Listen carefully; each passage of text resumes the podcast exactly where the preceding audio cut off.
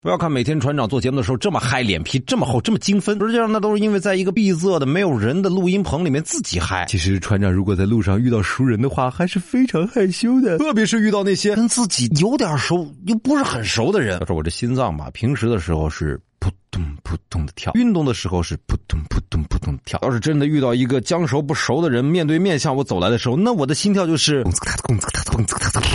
听说有很多人跟船长也有同样的恐惧点。第一，每次在路上遇到那种说熟但是又算不上熟，说不熟但是不打招呼又不太好意思的人，都能被折磨的减寿十年。哎，我去，前面的不是那谁吗？叫什么名字来着？哎呀啊！第二，通常情况下这要分成两种情况：如果遇见的人跟我是同方向走的，我是要快快的走还是慢慢的走呢？如果他走的太慢，我是不是要超过他呢？还是现在就走的更慢一点呢？但是如果慢慢的跟在他后面走，万一他回过头来又该怎么办呢？不然。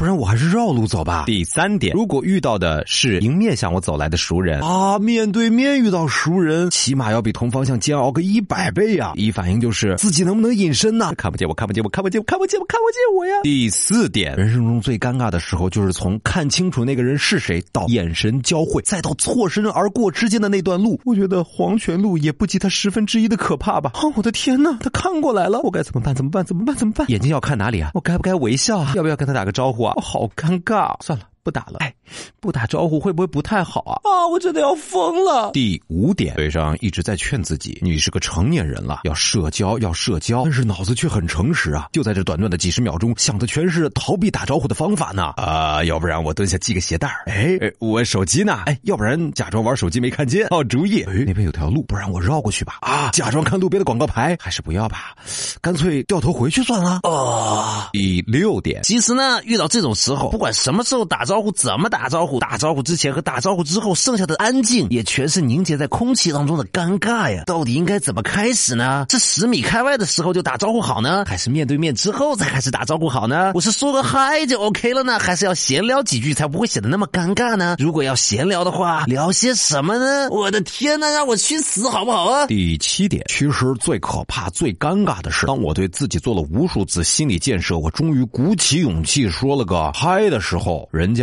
根本没看到我。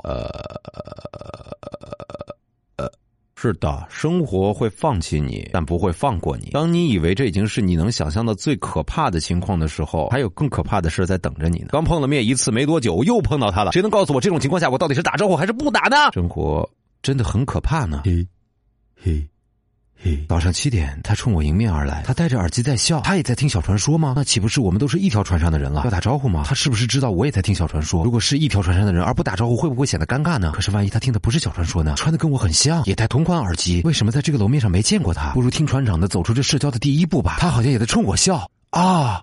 这，这是个镜子啊。